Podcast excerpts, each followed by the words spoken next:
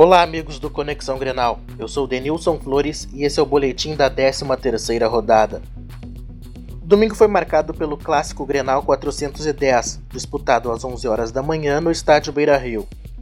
O Inter foi derrotado pelo Grêmio por 1 a 0, gol de Douglas, depois de arremate de Everton e rebote do goleiro colorado Muriel. A equipe comandada por Roger Machado foi mais feliz em seu jogo. Já não podemos dizer a mesma coisa do técnico colorado Argel Fuchs, que entrou com três volantes para o confronto. E após estar perdendo, trocou o volante Fernando Bob pelo meia Gustavo Ferrares. O Colorado foi bem na segunda etapa, porém não conseguiu o gol de empate.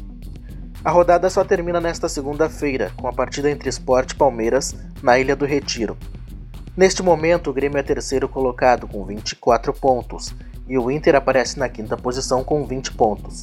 A dupla Grenal volta a campo somente no próximo domingo, o Grêmio recebe na Arena o Figueirense às 11 horas da manhã, enquanto o Inter vai enfrentar o Santa Cruz no estádio do Arruda às 16 horas. Para o Conexão Grenal, Denilson Flores.